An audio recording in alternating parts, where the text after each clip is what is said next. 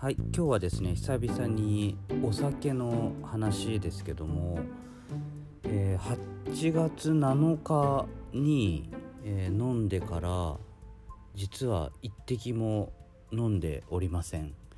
えー、まあ体調ね悪くなって、まあ、高熱出たところが、まあ、きっかけで、ま、その先治ってからもうなんかうん最初はその何て言うんだろう。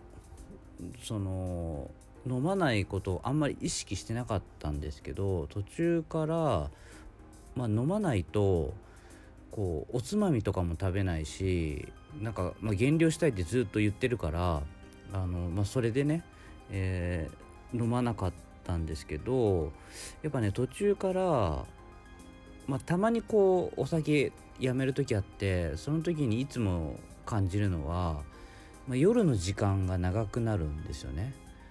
あのお酒入るとやっぱりこう酔いがあるので何かをしようっていう気になったりっていうのがないなくなっちゃうんですよ僕は。特に。もう一口飲んじゃうともうダメなんですよ。もう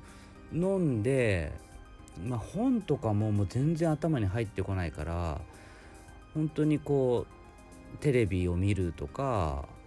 映画とか見ても多分あんまり頭に入ってないんですよね。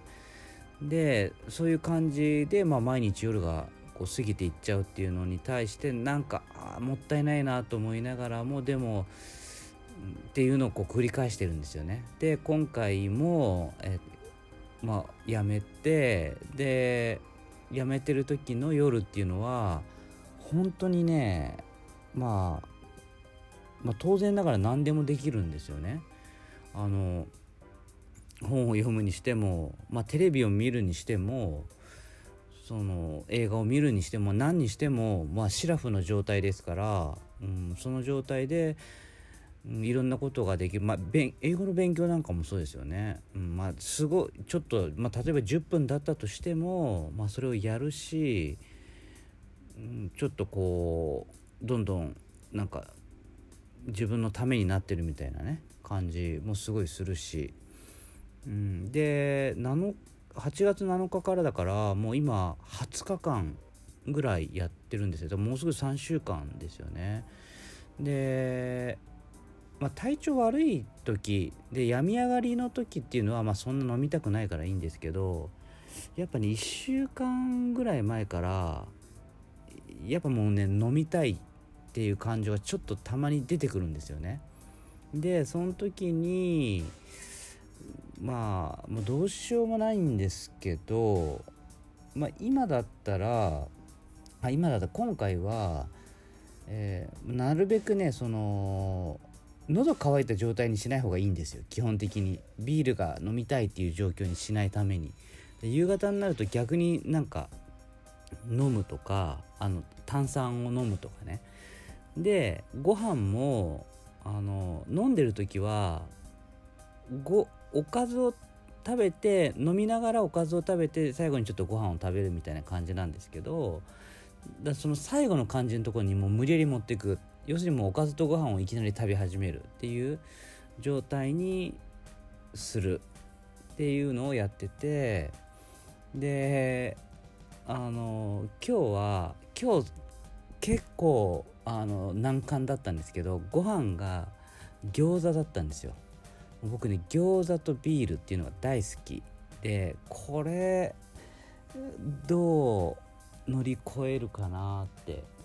思った時にあのー、飲んでる風な雰囲気に持っていってみようかなと今回思ってでしかもちょっとこ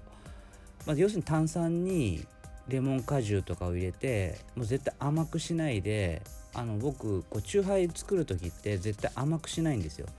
らそっちに寄せていくっていうことで、え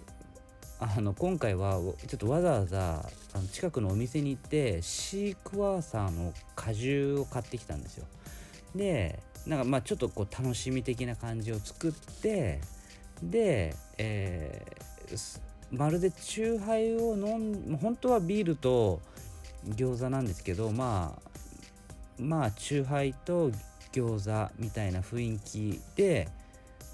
最初ちょっとだけ行ってでこれはあこれは長くは続かないなと。その最初は、うん、なんとなくこう酎ハイ飲みながらご飯食べあ餃子食べてるみたいな雰囲気はあるんだけどいやこれはあと何個か食べるともう自分をごまかせないと思ってすぐにご飯の方に行って、えー、ご飯食べながら餃子を食べるっていう普段夜はやらないことをやってで食べ終わってでその後にあのまあ、少し時間を置いてからもうすぐウォーキングに行ってでいつものその飲まない夜のところに持っていくっていうのをねやりました。はいでなんとか今日もクリアしてあのあとねやっぱ睡眠もね結構いい感じなんですよ。結構寝れる。あの